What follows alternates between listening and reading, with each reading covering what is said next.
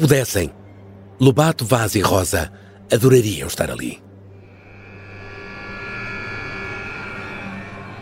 Ver a cara dos guardas naquele momento em que abrem as portas das celas para as encontrarem completamente vazias. Só mesmo pelo prazer de os ver a passar do espanto à indignação. Como conseguiram sair daqueles cubículos? Como cometeram a proeza de transpor as portas de ferro maciço e desaparecer sem que ninguém tivesse dado conta? Sem fazer qualquer barulho? Sem deixar rastro? Naquela manhã de março de 1970, quando o alerta soa na prisão de Quindiá e os carcereiros fazem buscas em todos os recantos do hexágono, Lobato, Vaz e Rosa já estão bem longe. Em fugir, pensa-se logo desde o primeiro dia. É uma coisa que nunca sai da cabeça do prisioneiro, é fugir. Só que começa a olhar em volta e ver as coisas, mas fugir como? Paredes de cimento, de um metro de largura, ferros, não sei que tamanho, não sei o quê. Uh, mas vai pensando todos os dias, pensa em fugir. Até que há um dia que surge uma ideia.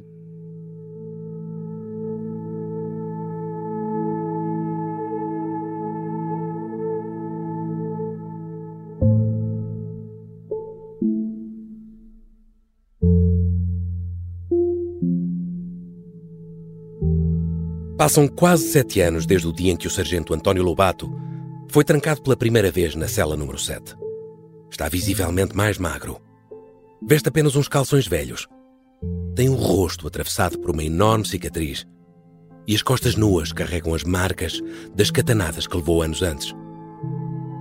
As paredes da cela que agora foi deixada vazia estão cobertas dos traços que foi fazendo para assinalar a passagem do tempo com a fivela das sandálias de plástico que lhe deram no dia em que foi capturado. Esteve perto do suicídio, mas nunca esqueceu Maria dos Anjos e a promessa que lhe fez naquela última noite. Eu voltarei. A mesma promessa que reforçou nas cartas que lhe escreveu da prisão. Agora, Vaz e Rosa, os portugueses que conhece atrás das grades, trazem-lhe mais do que notícias do mundo lá fora renovam a vontade de regressar e acabam por revelar-se as peças que faltavam em todos os planos de fuga que arquitetou ao longo do tempo que ali passou, em Quindiá.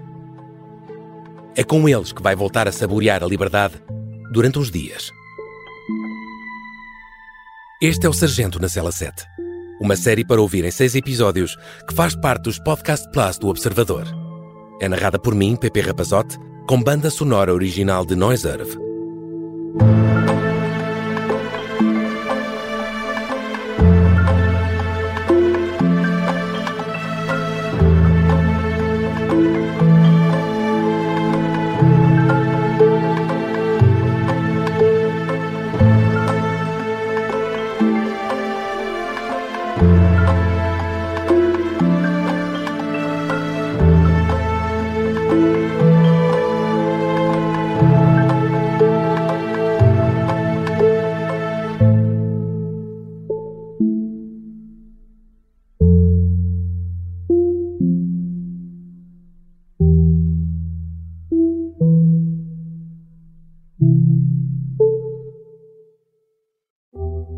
Esta é uma história real e é o conhecimento da história que guia a Onda em direção a um futuro melhor. Nesta viagem, os Podcast Plus do Observador têm o apoio da Onda Automóveis. Vamos continuar este percurso juntos, porque a Onda tem muito para contar, mas também tem muita vontade de ouvir.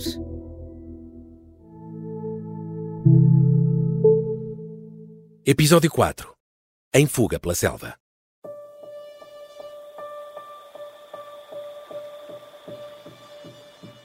Um ou dois meses antes da fuga, no início de 1970, botes de borracha começam a dar à costa de vários países africanos, sempre a coberto da noite. Nos dias e às horas combinadas, estão dezenas de homens escondidos, que se aproximam dos barcos de forma furtiva. Só embarcam depois de dizerem a senha, combinada previamente via rádio. Ao longo de vários meses, estas operações de recolha de homens sucedem-se sem problemas. Sempre com Alpuin Calvão no comando. O homem que é o cérebro das operações especiais conduzidas pelos portugueses na Guiné.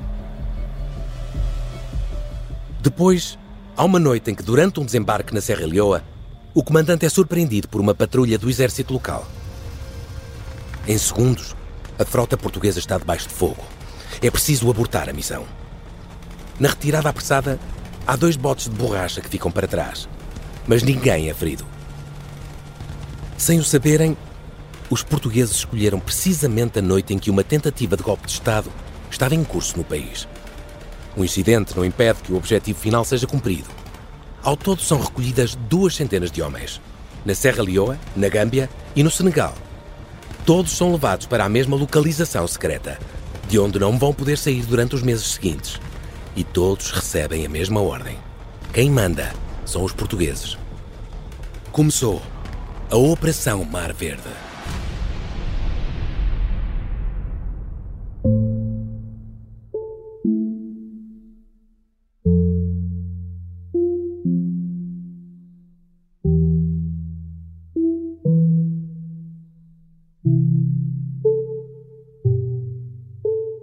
Enquanto Alpuim Calvão e Spínola fazem os preparativos para uma das operações mais obscuras da história portuguesa, Lobato, Vaz e Rosa têm os seus próprios planos em andamento na prisão. Por esta altura, o piloto está preso em Quindiá há quase sete anos. Não é a primeira vez que pensa em fugir, mas até agora, todas as tentativas que fez foram um fracasso.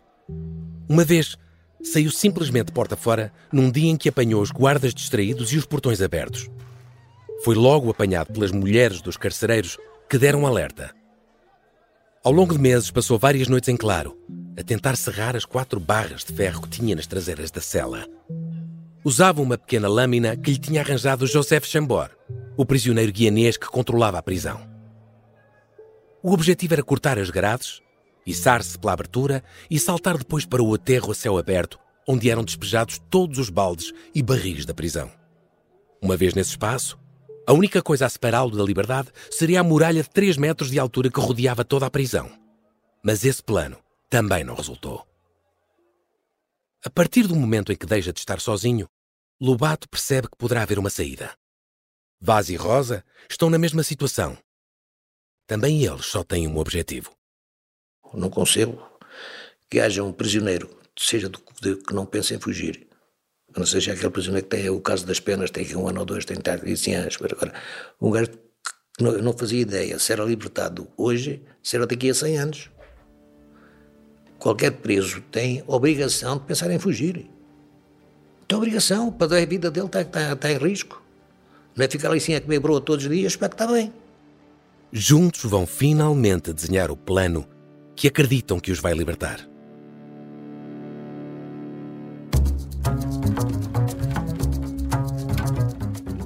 Lobato passou anos e anos com mil ideias na cabeça sobre como poderia fugir. Percebe agora que só seriam precisas duas coisas: uma barra de sabão azul e branco e uma frigideira velha. Primeiro passo: identificar o ponto de fuga. Atrás da cela dos presos intelectuais no recinto onde passam as horas de recreio, há um grande depósito de água com um tanque na base. O espaço está morado a toda a volta. Ao lado, separado por uma pequena porta de ferro, fechada a cadeado, há outro recinto que um dos guardas usa como horta. E depois dele, um muro exterior da prisão. Se conseguirem chegar à horta, também conseguirão saltar o muro. São 3 metros de altura, mas eles também são três. Empoleirados nos ombros uns dos outros, hão de conseguir passar para o lado de lá. Segundo passo: abrir a porta da horta.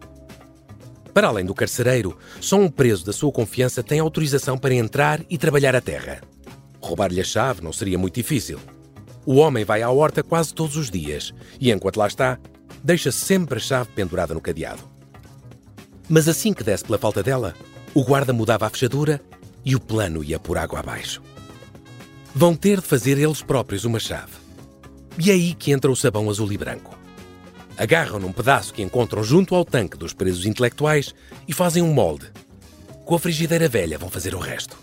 Apanhámos uma altura a chave metida no cadeado e arranjámos um bocado de sabão e vincámos a chave no, no, no, no sabão. E depois disso é que começámos a fazer a chave da tal frigideira. Da frigideira velha que estava ali. E com aquele moldezinho de cimento e quase a, a rascar nas, nas esquinas do cimento dentro da cela ou no ferro.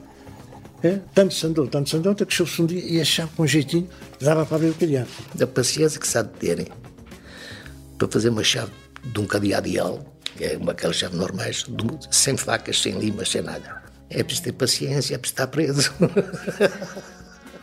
Terceiro passo: escolher um momento. Durante meses, estudam a rotina dos guardas. Percebem finalmente que há uma equipa que nunca olha para as celas antes de atirar a marmita do jantar lá para dentro e de trancar as portas de ferro que estão entreabertas. Se conseguirem ficar do lado de fora sem que ninguém te por isso, têm a noite inteira para fugir. Quarto e último passo: ficar invisível. Fora das celas, Lobato e os restantes têm de encontrar um sítio para se esconderem até que possam pôr em marcha a fase final do plano. O que nos leva de volta ao primeiro passo. Lembra-se do depósito de água? É dentro dele que os três homens vão passar as primeiras horas da noite de 17 de março de 1970, com água pela cintura, mergulhados num profundo silêncio.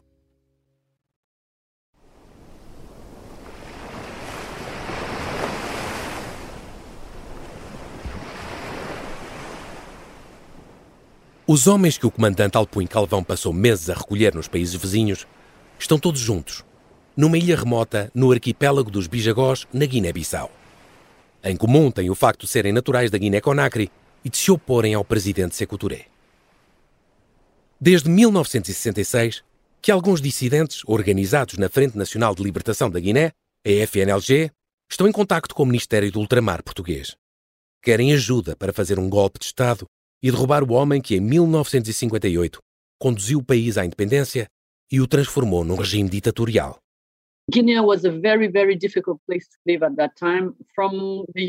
A Guiné era um sítio muito difícil para viver naquele tempo. A partir de 1961, 62, tornou-se num sítio muito difícil.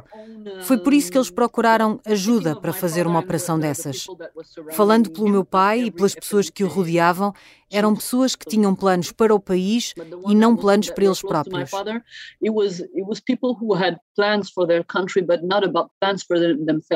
Bilguissa Diallo nasceu em França. É jornalista e filha de um destes homens que se opunham a Sékou Touré. Mais do que isso, o seu pai, Tierno Diallo, veterano do exército francês com três guerras no currículo, era o militar mais graduado da FNLG. Ao contrário dos outros dissidentes que são recolhidos de bote de borracha e levados depois para a ilha de Soga, o pai de Bilguissa acompanha tudo à distância, a partir do exílio em Paris. José Matos, investigador em História Militar e especialista no período da Guerra de África, explica que os objetivos da operação idealizada inicialmente por Alpuin Calvão vão crescer. General Spínola sugere ao comandante Calvão que, em vez de irem lá a Conakry apenas destruir os barcos e libertar os prisioneiros, podiam fazer uma operação de grande envergadura em que derrubavam o próprio regime do presidente Touré. E portanto é aí que a Mar Verde ganha a dimensão que nós conhecemos.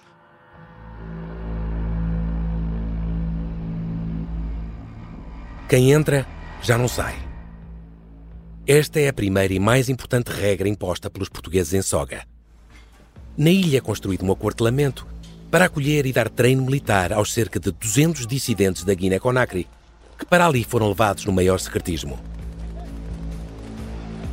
Nos primeiros tempos, nem os militares chamados para ensinar estes homens a combater sabem ao que vão. No grupo, há antigos combatentes, mas a maior parte nunca pegou numa arma. Desta mistura de homens, que em muitos casos nem a mesma língua falam, vai ser preciso fazer um batalhão capaz de cumprir os objetivos estabelecidos pelo comando de Bissau. Objetivos que, ao longo dos próximos meses, não vão parar de crescer. Os dissidentes eram, de, de, enfim, de vários países diferentes. Estamos a falar de pessoas que nem sequer eram militares.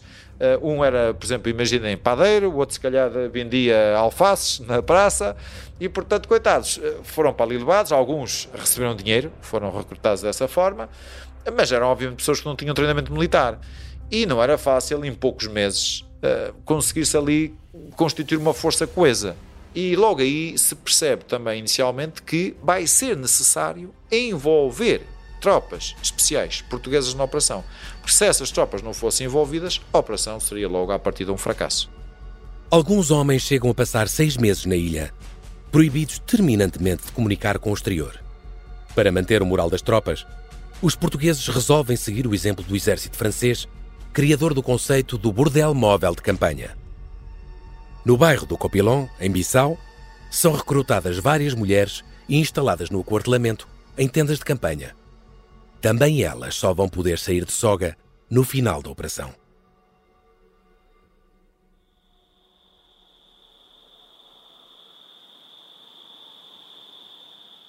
A noite está prestes a cair na prisão de Quindiá. Lobato, Vaz e Rosa estão escondidos a 3 metros de altura, dentro do depósito de água no recreio da prisão. Começam a ouvir os primeiros sons das orações que os presos entoam todas as noites. A partir do momento em que fechavam as celas, toda aquela gente, são muçulmanos, começavam a rezar. Aquele grito à noite, Alá, não sei o quê. Aquilo enchia-se Dizem a altura ideal para a gente saltar lá depois e ir embora. E assim foi. Quando eles começaram a rezar, quer dizer que as celas estavam todas fechadas, as salas estavam todas fechadas. Opa, o malta está ali escondido logo porque as celas e aquela, aquilo era fechado para, digamos, meia hora, uma hora antes de escurecer. Logo se faz noite, foi na altura que nós demos à sola. Assim íamos, saímos para ali, para para o outro lado, e depois com a ajuda dos outros para cima do muro, demos não sei o quê para puxar o último e eu lembro que caí para o outro lado e fiz um mortal sem saber como, não me magoei. Ele é alto mesmo assim. Cinco ou seis metros do lado de fora, do lado de dentro dava aí os 3 metros e meio, 4 metros. Temos por em cima dos outros e puxar aquele pequenino. E... Esta é a Operação Papagaio. O plano mais louco de sempre para derrubar Salazar. Episódio 3. Nome de código: Alice. Espera, está, está a acontecer qualquer coisa! Qualquer coisa de estranho! Uma série para ouvir em seis episódios que faz parte dos Podcast Plus do Observador. Um novo episódio a cada terça-feira. Os Podcast Plus do Observador têm o apoio da Onda Automóveis. Por cima tinha visto aquela brincadeira. Pela primeira vez em quase sete anos, António Lobato está em liberdade. E não há tempo a perder. Assim que se vêem do outro lado do muro, começam a correr em direção ao monte que há em frente e que durante anos tinham avistado da prisão. É a única referência que têm. Isso e uma página de um antigo livro de instrução primária que em tempos tinham encontrado no chão do recreio e que tem um mapa rudimentar da Guiné-Conakry. É com ele que tencionam chegar, a pé, até à fronteira com a Guiné Portuguesa, a cerca de 200 quilómetros. Ao longo dos meses de preparativos, Vaz tinha insistido muito num plano alternativo. Nós estávamos sensivelmente para aí a 150, 200 quilómetros da fronteira. Segundo os meus cálculos, pelas horas que eu demorei de carro.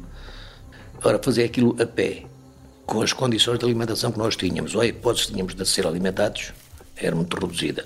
Quando um gajo num táxi resolvia aquilo numa noite. Mas vocês não tinham dinheiro para pagar o táxi? Meter dentro do táxi e o campo para lá era fácil. Depois está lá dentro, eles, se não conduzisse, conduzia eu. Não havia problemas nenhums. E se tiveres o pescoço apertado, podes, ter certeza que, que o táxi que anda. Ias lá, lá mandavas o gajo apertado, tu lhe o pescoço, mas ficavas na Guiné. Em vez de onde andámos oito dias para aos saltos de parede para parede, para, para aquelas serras acima. Só que este plano nunca foi para a frente. Os outros dois prisioneiros não aceitaram porque não queriam matar ninguém. Vaz foi derrotado na votação. Epá, porque eu sabia, eu sabia perfeitamente que nós, nós, só nos safávamos bem chegando à fronteira, matar o taxista, que é para o gajo não andar para o, para o ao lado e chamado, chamado dois turras. A gente sabia, tinha, tinha que limpar o sarame, eles não queriam. O Rosa nunca viu um morto na Guiné, e o Lobato também não. O Lobato andava só lá no pendurado no ar. Mas depois no caminho, várias vezes se disseram, porra, a gente vinha melhor de carro.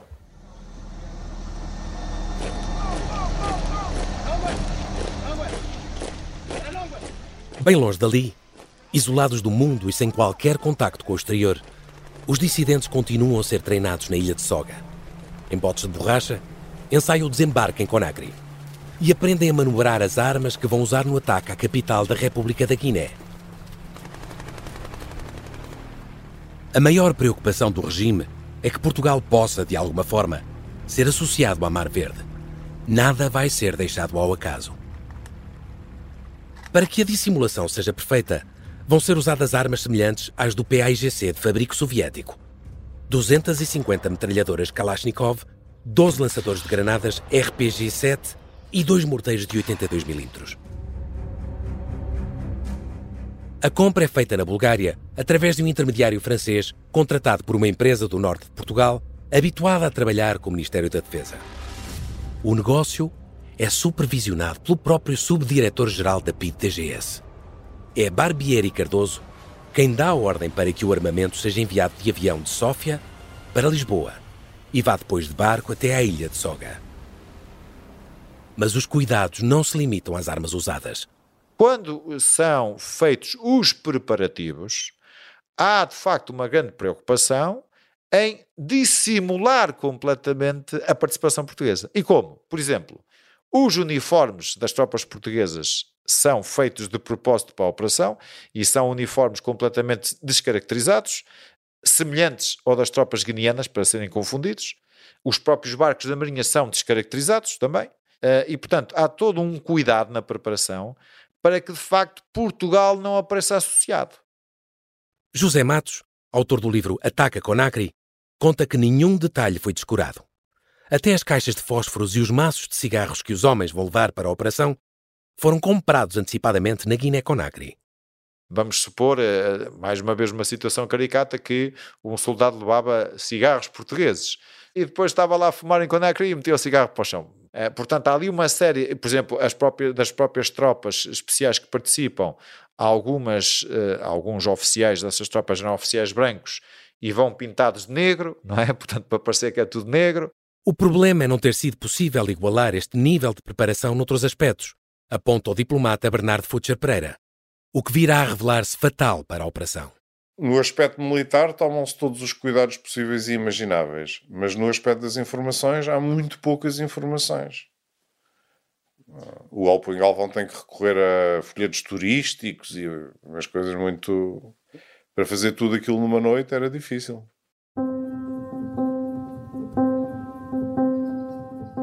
A PID não tem agentes em Conacry que possam fornecer informações sobre a capital e o país.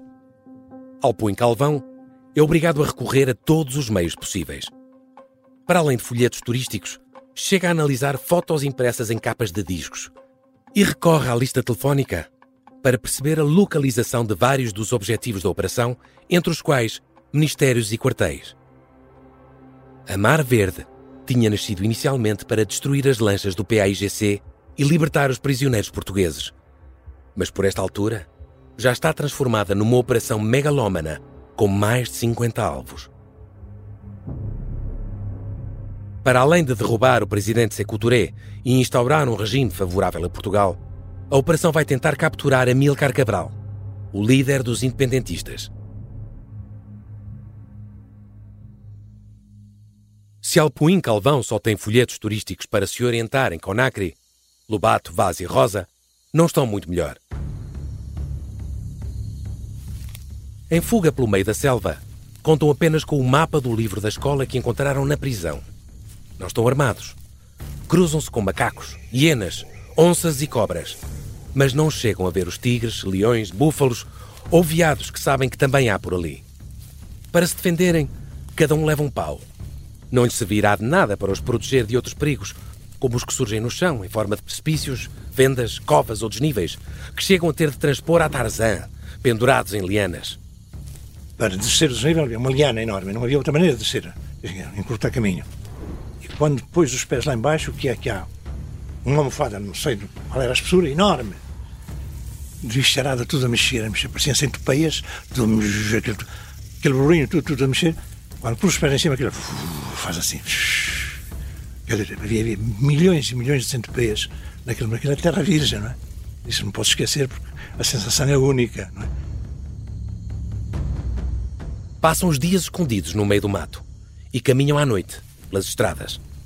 Apesar de terem apontado a fuga para a época das mangas, para que não lhes falte comida, não é assim tão fácil encontrar frutos. Estão frágeis e subnutridos. E sempre que avistam alguma aldeia, são obrigados a fazer grandes desvios à rota desenhada em paralelo à estrada que liga Quindiá a Cumbiá. Três brancos a deambular no mato, sozinhos, nas profundezas da Guiné-Conakry, nunca vão conseguir passar despercebidos. Percebem isso ao quarto dia de fuga, quando veem surgir no meio do mato um ribeiro e uma horta cheia de tomates, e se precipitam nessa direção. Enquanto comem e tomam banho, são surpreendidos por um miúdo, de uns seis ou sete anos, que desata a correr aos gritos em direção à aldeia. Ainda tentam fugir por uma encosta acima, mas são apanhados pelos aldeões em fúria. E diz um deles assim: E Munhetinara? Eu, com alguns anos, fui aprendendo algumas coisas dos dialetos deles, quer fula, quer sussu. E Munhetinara quer dizer: Vocês são ladrões. Eu respondi-lhe, a letra assim: E Munhetimara de. Já não somos nada ladrões. Ele ouviu-me falar na língua dele, é, ficou, teve um impacto enorme naquele sítio. Ganha que está a confiança dos homens. Lobato passa imediatamente para francês. Até porque o Sussu que sabe não chega para mais. No momento, inventa uma história alternativa para justificar quem são e o que fazem ali. Expliquei, nós somos técnicos celeste. Abriu-nos o carro lá para baixo, não sei onde. Sabíamos que havia uma estrada. Era uma, das nossas referências, era uma estrada que ia de Quindiá para Concuré. E sabíamos que havia um rio que tínhamos de atravessar, que era o rio Concuré, justamente. Tudo por aquele mapazinho que era desse tamanho. O indivíduo acreditava naquilo que a gente estava a dizer. Vamos para a barragem do Concuré, damos lá apoio, mas o jipe avariou lá embaixo e depois perdemos-nos por aí no caminho, para, para, para encurtar o caminho e não sei o quê. Bom, então está bem, vamos lá para baixo para a aldeia. O chefe da aldeia está fora. E é ele quem vai decidir o que fazer com os três homens. Dizem-lhes quando lá chegam. Ainda tentam ir-se embora, mas nada feito. São obrigados a passar ali a noite. No dia seguinte, assim que o sol nasce, são despertados pelo filho do chefe da aldeia. Explica-lhes que, como o pai ainda não chegou, vai ele acompanhá-los até à barragem. Não leva reforços, só um rádio. Mas esse passa a ser o maior medo para os três fugitivos. E o rádio sempre a tocar. Dizem, daqui a pouco estamos lixados. Aí, há uma notícia qualquer de que há fuga de prisioneiros. E o que é que a gente faz? Dizem, pá, a única coisa que temos é o rapaz tem de desaparecer. É assim, não era? É assim. Tínhamos de precaver o que é que havíamos de fazer. Não é Deus não ser que, não, que na rádio não aparecesse nenhuma, nenhuma notícia. Felizmente não apareceu. Já quase a chegar à barragem, o rapaz deseja-lhes boa viagem e vai-se embora. Lobato, Vaz e Rosa nem querem acreditar. Conseguiram enganar uma aldeia inteira. Estão safos, podem seguir caminho. Da próxima vez, não vão ter a mesma sorte.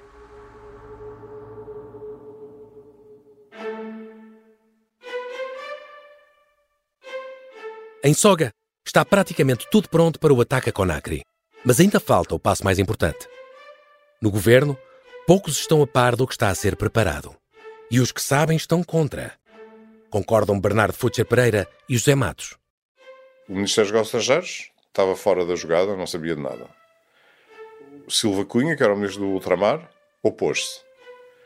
O Ministro da Defesa, que era outro general, Saviana Rebelo, muito reticente. E, portanto, eu acho que houve muitas, muitos casos destes, de operações, de operações clandestinas, nenhum, nenhum caso, nenhum, nenhuma operação com a ambição da Mar Verde, mas houve muitos casos de uh, tentativas de conspiração, etc., que depois foram abortadas à última hora. E, portanto, neste caso da Operação Mar Verde, certamente que quem sabia, que eram certamente muito poucas pessoas, havia muitos que estavam contra a nível do poder político, o próprio presidente do Conselho, o Marcelo Caetano, não sabia de nada.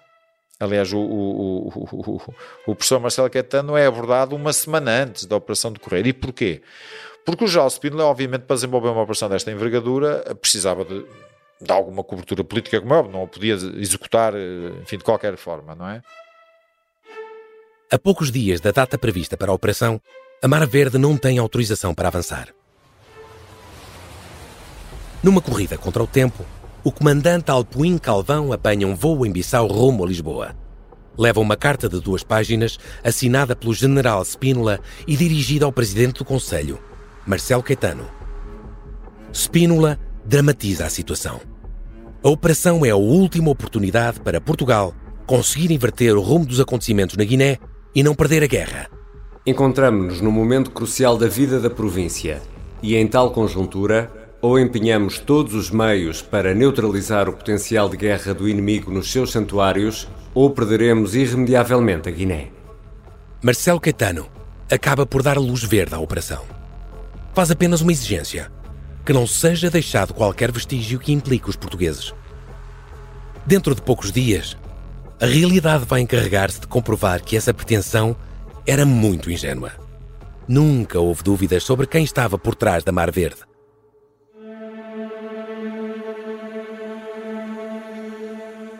Sem saberem de nada disto, Lobato, Vaz e Rosa estão há vários dias em fuga e só têm um pensamento: chegar à fronteira com a Guiné Portuguesa. Tentam ao máximo evitar povoações. Até aqui, conseguiram sempre safar-se dos raros encontros que tiveram. Mas agora, o caminho está a chegar ao fim.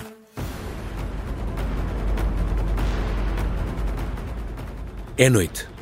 Estão em plena cordilheira do Futa de Jalom, uma região montanhosa no norte da Guiné. Já percorreram uns 130 quilómetros, mas ainda estão muito longe da fronteira. Seguem por uma estrada quando, de repente, dão de caras com um grupo de homens.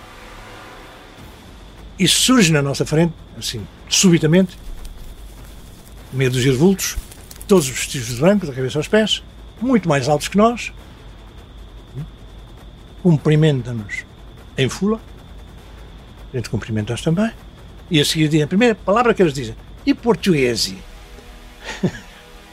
Eu não, são técnicos. Oh, oh, e português? E é, pronto, estamos feitos. Estes não os enganamos. E não, não os enganam. Após tantos dias em fuga pelo meio da selva, percebem que todo aquele esforço não valeu de nada. Tudo falhou. Mas é mês de Ramadão. Depois de fazerem o caminho de volta para a aldeia, os homens que os apanharam hão de rezar. Vão quebrar o jejum com um faustoso banquete em que se junta toda a aldeia. E os portugueses são convidados. Quando fui apanhado pelos gajos, esperava ser maltratado e não fui. Eu comi uma, uma feijoada que me deram um dia que apanharam a gente. Tchê, a fome que eu andava. Só depois de comerem é que são entregues ao comandante da polícia. Vão ser recambiados de volta para a prisão de Quindiá.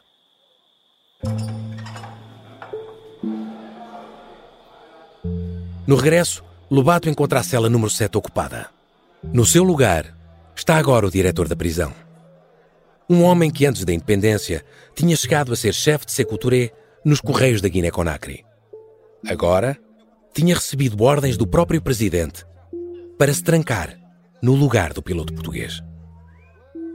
De lá só poderia sair quando, ou se, os fugitivos aparecessem. No dia em que isso acontece, tudo muda. Lobato é fechado na cela número 3 e volta ao regime de isolamento. Ao longo de um mês e meio, quebra-se o elo entre os três portugueses. Apesar de não serem castigados fisicamente, são mantidos afastados e perdem o direito ao tempo de recreio. Só voltam a reunir-se no pátio de Quindiá, na manhã em que três guerrilheiros do PAIGC os metem num jipe em direção a Conakry. Depois da fuga, que quase foi bem sucedida, os independentistas não querem correr riscos. São levados para uma casa-prisão que o próprio movimento controla na capital. Um edifício que foi adaptado para receber prisioneiros por causa do aumento do número de militares portugueses capturados ao longo dos anos. Ali vão juntar-se a outros 23 homens capturados na Guiné Portuguesa e transferidos para aquele país. E vão também reencontrar Geraldino Marques Contino, o operador de criptologia preso na primeira e única missão em que participou e que também tinha passado por Quindiá como prisioneiro de guerra antes de ser transferido de prisão.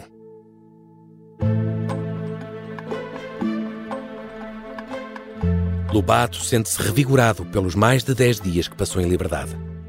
Mas está de novo na prisão. E agora, com segurança reforçada. Sozinhos, aqueles homens nunca vão conseguir sair dali. A única hipótese está em algo que eles nem sequer imaginam. Uma operação que tem tanto de arriscada como de controversa. Aliás, à última hora, haverá quem se recuse a embarcar na aventura e ponha tudo em risco.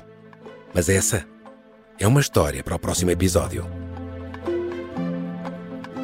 E eu percebi que aquilo lá dentro fiava fino, os berros e não sei o quê, portanto, eles estavam preocupados com o seu futuro. E o tipo entra lá dentro da rompante e me aponta a metralhadora. Mas o tipo reteve-se. Disse assim: se não fosse o Cabral, já estavas morto há muito tempo. O filho da puta do tenente fugiu com 20 dos meus homens. Traiu-me miseravelmente.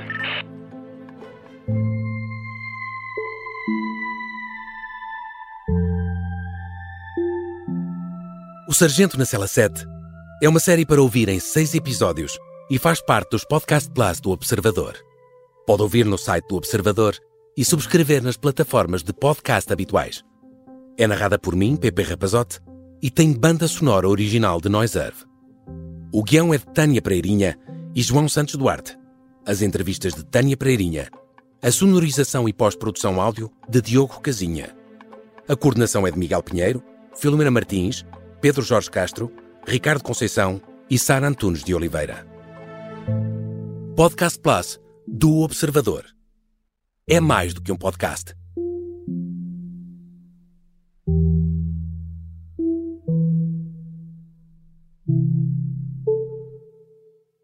Os Podcast Plus do Observador têm o apoio da Onda Automóveis.